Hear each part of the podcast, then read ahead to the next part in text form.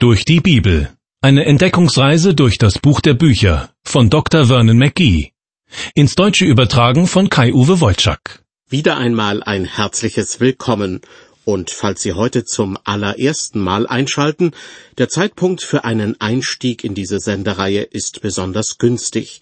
Denn wir sind gerade in der letzten Sendung vom ersten Buch des Alten Testaments in das erste Buch des Neuen Testaments gesprungen, also zum Matthäusevangelium. Nach der allgemeinen Einleitung vom letzten Mal kommen nun die ersten Verse aus Kapitel 1 an die Reihe. Ach, wie langweilig, werden manche enttäuscht denken, die in der letzten Sendung von mir gehört haben, was für ein interessantes Buch das Matthäusevangelium doch sei. Und wenn sie es dann aufschlagen, fängt es mit einem Stammbaum an. Ich kann ihre Enttäuschung verstehen. Aber einerseits ist dieser Stammbaum verhältnismäßig kurz und andererseits gehört er zur wichtigsten Person der ganzen Bibel. Er klärt uns auf über die familiäre Herkunft Jesu Christi. Die Zuverlässigkeit dieses Stammbaums ist wichtig für die Glaubwürdigkeit der ganzen Bibel. Stellen Sie sich vor, der König eines Landes könnte auf eine jahrhundertealte Familiendynastie zurückblicken. Doch plötzlich stellt sich heraus, er ist ein Betrüger und stammt in Wirklichkeit aus ganz einfachen Verhältnissen. Das würde seine Glaubwürdigkeit zutiefst erschüttern, selbst wenn er seine Aufgaben weiterhin so wie gewohnt erledigen würde. Schauen wir uns den Stammbaum Jesu am Anfang des Matthäusevangeliums etwas genauer an. Er umfasst drei Teile. Erstens einige Generationen aus der Zeit von Abraham bis David. Zweitens eine Anzahl von Generationen aus der Zeit von Salomo bis zur babylonischen Gefangenschaft. Und drittens von der babylonischen Gefangenschaft bis hin zu Jesus. Im ersten Buch Mose, Sie erinnern sich vielleicht, haben Stammbäume und Völkertafeln ebenfalls eine wichtige Rolle gespielt. Viele Namen daraus tauchen nun hier am Anfang des Neuen Testaments wieder auf. Dahinter muss doch eine Absicht stecken. Und genau so ist es. Wer das Matthäusevangelium liest, soll zuallererst erfahren, aus welchem Hause, aus welcher Familie Jesus stammt. Zwei seiner Vorfahren sind besonders wichtig. Jesus ist ein Nachkomme Abrahams und damit ein waschechter Jude, ein Teil des Volkes Israel. Und Jesus stammt von König David ab und ist damit gewissermaßen Thronanwärter. Nicht für ein weltliches Königreich, sondern für das künftige Israel, das in der Bibel prophezeit wird. Ein Familienstammbaum am Anfang eines Buches mag für manche Zwecke übrigens wirklich ungünstig sein. Ein Freund von mir, der in der Militärseelsorge tätig ist, hat im Laufe von Jahrzehnten buchstäblich Tausende von Neuen Testamenten an Soldaten verschenkt. Und so manches Mal hat er mir davon erzählt, wie sie tatsächlich angefangen haben, darin zu lesen. Doch schon nach ein oder zwei Minuten haben sie es wieder beiseite gelegt. Schuld daran war dieser Familienstammbaum ganz am Anfang des Matthäusevangeliums. Wenn Sie damit angefangen haben, sind Sie ganz schnell zu dem Schluss gekommen, dass Ihnen das Neue Testament als Ganzes nichts zu sagen hätte. Ehrlich gesagt kann ich es Ihnen nicht verdenken. Und ich finde, mein Freund hätte Sie ausdrücklich ermuntern sollen, mit einem der drei anderen Evangelien zu beginnen. Zum Beispiel mit dem Markus-Evangelium, das in einem sehr sachlichen und recht knappen Stil verfasst ist. Versuchen wir uns also bewusst in die Lage eines anderen Menschen zu versetzen, wenn wir ihn mit der Bibel konfrontieren. Manche Teile sind als Anfangslektüre einfach besser geeignet als andere. Für einen Menschen mit jüdischen Wurzeln mag es dagegen kein anderes Evangelium geben, das interessanter ist als das Matthäusevangelium. Denn dazu zu gehören zum Volk Gottes, das ist seit jeher für diese Menschen wichtig. So liest man etwa im Buch Esra, dass einige Nachkommen von Priestern, die aus der babylonischen Gefangenschaft zurückkehrten, erst einmal, ja, gewissermaßen auf Standesamt gingen. Nicht um zu heiraten, sondern um nachzuschauen, von welchen Vorfahren sie genau abstammten. Ein Zitat aus dem Buch Esra. Sie suchten ihre Geschlechtsregister und fanden sie nicht. Darum wurden sie für das Priestertum als untauglich erklärt. Man kann also davon ausgehen, dass eine Art Behörde diese Geschlechtsregister auf dem neuesten Stand hielt und sie der Bevölkerung zugänglich machte. So konnte man leicht feststellen, ob jemand tatsächlich zum Stamm Levi gehörte, aus dem damals die Priester rekrutiert wurden. Vielleicht wurden die Geschlechtsregister damals auch im Tempel aufbewahrt. So war es kein großer Aufwand, an diese Unterlagen heranzukommen. Und wer immer es wollte, konnte auch Passagen, die ihn besonders interessierten, daraus abschreiben. Ich bin mir ziemlich sicher, dass in einem besonderen Fall davon höchstwahrscheinlich Gebrauch gemacht wurde, nämlich als es um die Herkunft des Jesus von Nazareth ging. Seine Feinde, besonders die religiös Gebildeten, versuchten bestimmt etwas in seiner Vergangenheit zu finden, was ihn hätte belasten können. Einige von ihnen bestritten ja später sogar, dass er von den Toten auferstanden sei, weil es so etwas nicht geben könne. Aber was seine familiäre Herkunft betraf, so hatten sie offenbar Pech. Niemals wurde Jesu Stammbaum in Frage gestellt. Wahrscheinlich deshalb, weil sie seine Familiengeschichte genau unter die Lupe genommen hatten und nichts Fragwürdiges finden konnten. Diese Tatsache ist wichtig, denn Jesus tritt auf als jemand, der gewisse Ansprüche gegenüber dem Volk Israel stellt. So vergleicht er sich zum Beispiel mit einem Schafhirten, der als rechtmäßiger Besitzer seine Schafe vor Dieben schützen will. Jesus sagt, wer nicht zur Tür hineingeht in den Schafstall, sondern steigt anderswo hinein, der ist ein Dieb und ein Räuber. Der aber zur Tür hineingeht, der ist der Hirte der Schafe. Mit dem Schafstall ist Israel gemeint, und Jesus ist der rechtmäßige Schafhirte. Er ist nicht durchs Fenster gestiegen und hat sich auch nicht übers Dach hineingeschmuggelt, sondern er ist auf ganz legale Weise durch die Tür in diesen Schafstall hineingekommen. Ohne Bild gesprochen, ihr ist der rechtmäßige Hirte Israels, weil er als Nachkomme Abrahams geboren wurde und die geistliche Königsherrschaft Davids weiterführen wird. Diese Verbindungslinie zwischen Abraham, David und Jesus spielt im Matthäusevangelium eine ganz wichtige Rolle. Denn Jesus ist derjenige, mit dem die Prophezeiungen aus dem Alten Testament in Erfüllung gehen. Ich hoffe, dass ich deutlich machen konnte, warum der Stammbaum Jesu am Anfang des Matthäusevangeliums und damit zugleich auch am Anfang des Neuen Testaments so wichtig ist. Als Jugendlicher war ich mal auf einer großen Bibelfreizeit dabei, mit zwei oder dreihundert anderen jungen Leuten. Einmal fragte uns einer der damaligen Verkündiger, wer von euch hat schon mal die ganze Bibel innerhalb eines Jahres durchgelesen? Niemand meldete sich. Wirklich keiner? hakte er noch einmal nach. Einer der Jungs meldete sich dann doch zu Wort und meinte zaghaft, fast habe ich es geschafft, aber diese langweiligen Stellen, vor allem die Geschlechtsregister, habe ich einfach ausgelassen. Alle lachten, und auch der Verkündiger zeigte Verständnis für sein Vorgehen. Aber später habe ich mich gefragt, warum wohl der Heilige Geist die Autoren der Bibel veranlasst hat, so viel Tinte zu verschwenden, wenn doch niemand die Stammbäume, Geschlechtsregister und Völkertafeln lesen will. Für irgendetwas müssen sie doch gut sein. Nun, ich hoffe, dass Sie wenigstens beim Stammbaum Jesu von dessen Wichtigkeit überzeugt sind. Und damit kommen wir nun endlich zum Bibeltext selbst. Der Stammbaum Jesu im Matthäusevangelium folgt der väterlichen Linie in seiner Familie. Im Lukasevangelium dagegen wird die Abstammungslinie über Maria, der Mutter Jesu, zurückverfolgt. In Matthäus 1, Vers 1 ist zu lesen, dies ist das Buch von der Geschichte Jesu Christi, des Sohnes Davids, des Sohnes Abrahams.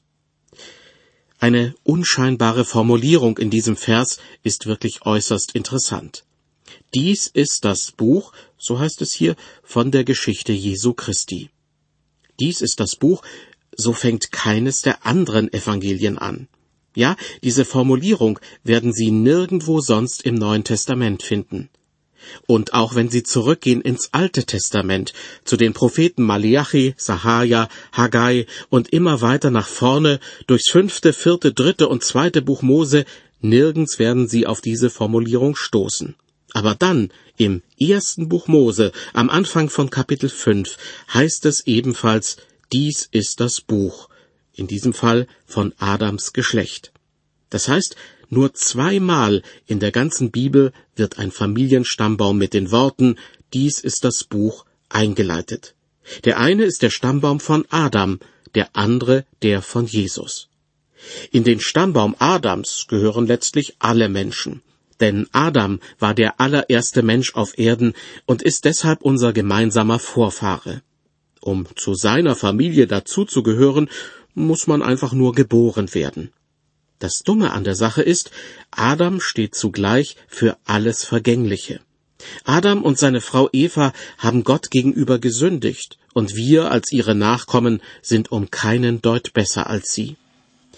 Deshalb schreibt Paulus im Römerbrief, wie durch einen Menschen die Sünde in die Welt gekommen ist und der Tod durch die Sünde, so ist der Tod zu allen Menschen durchgedrungen, weil sie alle gesündigt haben etwas pathetisch ausgedrückt, wenn es am Anfang von Adams Stammbaum heißt, dies ist das Buch von Adams Geschlecht, so handelt es sich im Grunde um ein Buch des Todes. Aber zum Glück gibt es ja auch noch dieses zweite Buch, das im Matthäusevangelium erwähnt wird. Dies ist das Buch von der Geschichte Jesu Christi. Durch unsere Geburt sind wir leider nur Teil der Familiengeschichte Adams, wie ich eben versucht habe zu erklären. Wie aber gelingt es uns, Teil der Familiengeschichte Jesu zu werden? Das geschieht ebenfalls durch eine Geburt, und zwar durch eine geistliche Neugeburt. Jesus hat einmal gesagt, es sei denn, dass jemand von neuem geboren werde, so kann er das Reich Gottes nicht sehen. Diese Neugeburt geschieht, wenn jemand seine Sünde vor Gott bekennt und die Vergebung annimmt, die Jesus Christus jedem Menschen anbietet. Soweit meine Anmerkungen zu der Formulierung in Vers 1, dies ist das Buch von der Geschichte Jesu Christi. Weiter lautet der Satz des Sohnes Davids, des Sohnes Abrahams. Auch hier gibt es etwas Auffälliges. Warum dreht Matthäus die zeitliche Reihenfolge um? Eigentlich würde man doch erwarten, dass er mit Abraham beginnt und erst dann den Bezug zu König David herstellt. In den darauffolgenden Versen hält er sich übrigens an diese zeitliche Reihenfolge. Doch in dem allerersten Vers, der so etwas ist wie eine Überschrift über dem Familienstammbaum, soll Jesus offenbar als der Messias vorgestellt werden, als derjenige, der aus dem königlichen Geschlecht Davids stammt. Jesus selbst ist der König der Juden und wird eines Tages wiederkommen, um das Reich Gottes vollständig aufzurichten. Das ist für den Evangelisten Matthäus das Allerwichtigste. Deshalb nennt er in Vers 1 zuerst die Verwandtschaftsbeziehung zwischen Jesus und David. Was Gott vor langer Zeit David verheißen hat, nämlich eine ewige Königsherrschaft für das Volk Israel, wird durch Jesus Christus in Erfüllung gehen. Dass Jesus zugleich auch ein Nachkomme Abrahams ist, ist allerdings auch nicht unwichtig. Denn Gott hatte Abraham einst versprochen, durch diesen Nachkommen alle Völker auf Erden zu segnen. Der Apostel Paulus erklärt dazu im Galaterbrief, nun ist die Verheißung Abraham zugesagt und seinem Nachkommen. Es heißt nicht und den Nachkommen, als gelte es vielen, sondern es gilt einem und deinem Nachkommen, welcher ist Christus. Hören Sie nun aus dem ersten Kapitel des Matthäusevangeliums die Verse zwei bis sechs. Dieser Teil des Stammbaums umfasst einige Generationen aus der Zeit von Abraham bis David. Abraham zeugte Isaak, Isaak zeugte Jakob, Jakob zeugte Juda und seine Brüder. Juda zeugte Peretz und Serach mit der Tamar. Peretz zeugte Hetzron, Hetzron zeugte Ram, Ram zeugte Aminadab. Aminadab zeugte Nachschon. Nachschon zeugte Salmon. Salmon zeugte Boas mit der Rahab. Boas zeugte Obed mit der Ruth. Obed zeugte Isai. Isai zeugte den König David. David zeugte Salomo mit der Frau des Uriah. Wer sich in der Bibel auskennt, dem fallen in dieser Aufzählung vier Namen auf. Ja, dass sie ausgerechnet im Stammbaum Jesu auftauchen, ist so auffällig, dass sie gewissermaßen fast wie bunte Neonbuchstaben aufleuchten. Zum einen ist das so, weil es sich um weibliche Vorfahren handelt. Tamar, Rahab, Ruth und die Frau des Uriah, also Bathseba. Normalerweise wurden in einem jüdischen Familienstammbaum immer nur die männlichen Vorfahren aufgelistet. Und obendrein stammten diese vier Frauen nicht aus dem Volk Israel, sondern gehörten heidnischen Völkern an. Ein Skandal, denn schließlich hatte Gott den jüdischen Männern doch ausdrücklich untersagt, eine heidnische Frau zu heiraten. Abraham zum Beispiel schickte extra einen Knecht los, der in Abrahams alter Heimat eine Braut für seinen Sohn Isaak suchen musste. Ebenso schärfte Isaak später seinem Sohn Jakob ein, bloß keine von den Töchtern Kanaans, also keine heidnische Frau zu heiraten, sondern sich lieber unter den Töchtern seines Onkels Laban umzusehen. Unter allen Umständen sollten sich die Israeliten von fremden Göttern fernhalten. Und wer kann das schon, wenn der eigene Ehepartner einer fremden Religion angehört? Doch nun, ausgerechnet im Stammbaum Jesu Christi, tauchen vier heidnische Frauen auf. Zwei Kanaaniterinnen, eine Moabiterin und eine Hethiterin. Am liebsten würde man die Hände über dem Kopf zusammenschlagen und fragen, wie konnte nur so etwas passieren? Tamar wird als erste genannt. Ihre Geschichte können Sie im ersten Buch Mose Kapitel 38 nachlesen. Eine der übelsten Geschichten in der ganzen Bibel. Sie war eine Sünderin und gelangte trotzdem in den Stammbaum Jesu hinein. Oder sollte ich sagen, gerade weil sie eine Sünderin war, taucht sie in seinem Stammbaum auf? Die nächste Frau im Stammbaum Jesu ist Rahab. Im Buch Josua Kapitel 2 wird sie ohne Umschweife als Hure bezeichnet. Allerdings lernt sie den wahren und lebendigen Gott kennen und ändert ihr Leben. In einer schwierigen Situation hilft sie einigen Kundschaftern aus dem Volk Israel. Im Hebräerbrief heißt es über sie, durch den Glauben kam die Hure Rahab nicht mit den Ungehorsamen um, weil sie die Kundschafter freundlich aufgenommen hatte.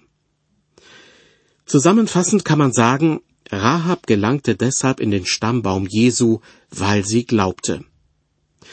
Nach Tamar und Rahab ist Ruth die dritte heidnische Frau, die im Stammbaum Jesu genannt wird.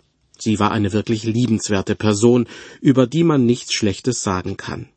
Allerdings gehörte sie von Gesetzes wegen zu einem Personenkreis, mit dem die Israeliten nichts zu tun haben sollten. Die Ammoniter und Moabiter sollen nicht in die Gemeinde des Herrn kommen, heißt es im fünften Buch Mose. Ruth war eine Moabiterin. Doch ein Israelit namens Boas traf sie eines Tages draußen auf seinem Feld und verguckte sich in sie. Es war Liebe auf den ersten Blick. Boas heiratete sie und nahm sie in die Gemeinschaft der Israeliten auf. Bei ihrer allerersten Begegnung hatte sie ihn gefragt, Womit habe ich Gnade gefunden vor deinen Augen, dass du mir freundlich bist, die ich doch eine Fremde bin? Dieselbe Frage müssten Sie und ich eigentlich Gott stellen.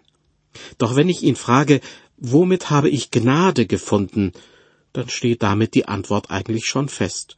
Es ist die unverdiente Gnade, die Gott dazu bringt, uns zu erretten.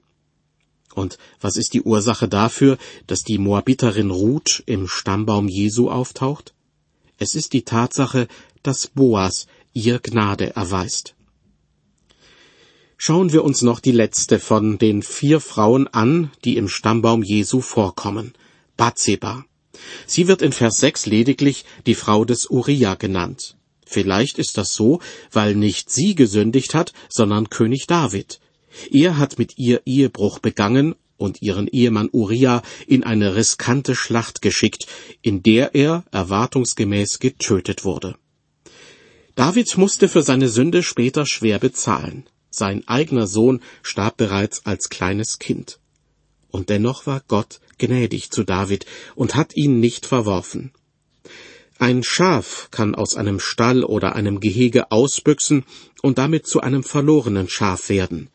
Aber David damals und wir als Christen heute haben einen Hirten, der sich aufmacht und so lange nach dem verlorenen Schaf sucht, bis er es findet und wieder in den Stall zurückbringen kann. Bathseba, die Frau des Uriah, wird also letztlich im Stammbaum Jesu erwähnt, weil ihre Geschichte und die ihres Liebhabers David die Geschichte des Erretters Jesus Christus vorwegnimmt. Gern möchte ich noch eine andere Beobachtung mit Ihnen teilen. Wenn man den Stammbaum Jesu aus dem Matthäusevangelium mit dem Geschlechtsregister im ersten Chronikbuch Kapitel 3 vergleicht, dann fallen gewisse Unterschiede auf. Je nach Bibelausgabe weicht die Schreibung der Namen ein bisschen voneinander ab, aber das ist nicht der entscheidende Punkt. Auffällig ist vielmehr, dass im Matthäusevangelium in Vers 8 die Namen von Ahasja, Joasch und Amazia völlig fehlen. Warum hat Matthäus diese Namen weggelassen? Wenn wir noch heute diese Namen im ersten Chronikbuch einfach nachschlagen können, muss Matthäus vor rund 2000 Jahren doch erst recht diese Möglichkeit gehabt haben.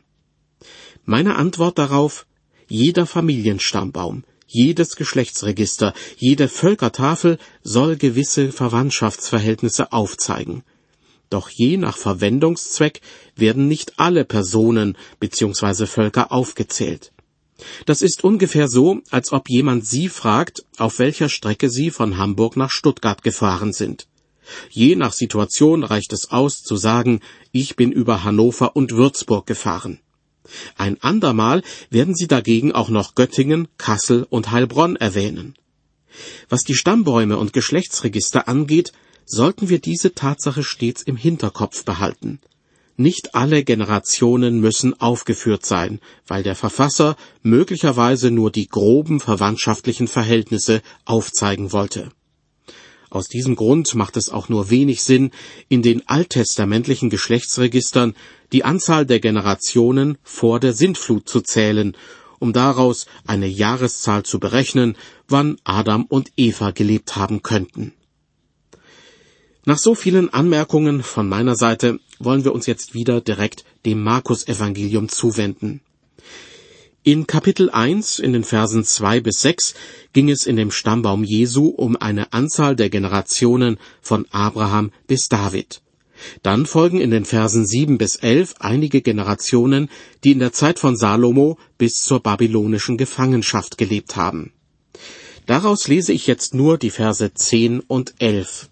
Da heißt es, Hiskia zeugte Manasse, Manasse zeugte Amon, Amon zeugte Josia, Josia zeugte Joachim und seine Brüder um die Zeit der babylonischen Gefangenschaft. Vergleicht man diese Angaben wieder mit dem Stammbaum aus dem ersten Buch der Chronik, dann fällt auf, dass Matthäus erneut eine Person auslässt, nämlich Joachim. Dafür fügt er Joachim ein. Auf Joachim sollten wir unser Augenmerk richten, denn Gott hatte ihm prophezeit, dass niemand von seinen Nachkommen jemals auf dem Thron sitzen werde. In Jeremia 22 wird davon berichtet. Einer der Nachkommen Joachims ist Josef, der Zimmermann aus Nazareth, und der ist tatsächlich alles andere als ein König. Erinnern Sie sich an die letzte Sendung, in der ich ausführlich darauf eingegangen bin, dass Matthäus sein Evangelium vermutlich in hebräischer Sprache für Juden seiner Zeit verfasst hat? Diese Geschichte mit Joachim, der zwar ein Vorfahre Josefs ist, der seine Königswürde aber nicht mehr weitergeben kann, diese Geschichte, die wir vielleicht als verwirrend empfinden, entspricht vollkommen dem jüdischen Denken. Matthäus möchte, dass seine Leser zu dem Schluss kommen, was die Herkunft Josefs betrifft, so ist er zwar tatsächlich ein Nachkomme Davids, aber weil sein Vorfahre Joachim gesündigt hat, ist die Weitergabe der Königswürde seitdem nicht mehr möglich. Für Jesus hat das keine schwerwiegenden Konsequenzen, denn er ist ja ohnehin nicht der leibliche Sohn von Josef. Woher aber bekommt Jesus die Königswürde, mit der er eines Tages das Reich Gottes vollständig errichten wird? Ganz einfach, über seine Mutter Maria. Im Lukasevangelium ist der Stammbaum Jesu über die mütterliche Linie dargestellt. Auch Maria stammt von David ab. Aber sie ist über Davids Sohn Nathan mit ihm verwandt, während Josef über Davids Sohn Salomo mit David verwandt ist. Fassen wir also zusammen. Nur über seine Mutter Maria bekommt Jesus die Königswürde Davids zugesprochen. Da Josef aber ohnehin nicht sein leiblicher Vater ist, spielt das keine große Rolle. Allerdings rein zivilrechtlich betrachtet sind sowohl Maria wie auch Josef Nachkommen aus dem Hause Davids. Und das konnte mitunter auch handfeste Nachteile haben.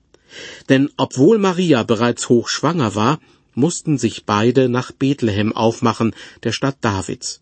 Denn in dieser Stadt, in der vor langer Zeit David geboren wurde, mussten sie ihre Steuererklärung abgeben. Im Lukasevangelium Kapitel 2 wird berichtet, da machte sich auf auch Josef aus Galiläa, aus der Stadt Nazareth, in das jüdische Land zur Stadt Davids, die da heißt Bethlehem, weil er aus dem Hause und Geschlechte Davids war, damit er sich schätzen ließe mit Maria, seinem vertrauten Weibe. Die war schwanger. Tja, und es kam, wie es kommen musste. In Bethlehem, wo einst David geboren wurde, kam auch der kleine Jesus zur Welt. Freunde kann man sich aussuchen, seine eigene Familie dagegen nicht. Diese Binsenweisheit trifft sogar auf Jesus zu. Sein Familienstammbaum am Beginn des Matthäusevangeliums ist der beste Beweis, denn einige seiner Vorfahren sind nicht unbedingt Leute, auf die man stolz sein kann. In der nächsten Sendung aus der Reihe Durch die Bibel geht es um die letzte Generation in diesem Stammbaum und um die Geburt Jesu. Bis zum nächsten Mal, Gott mit Ihnen.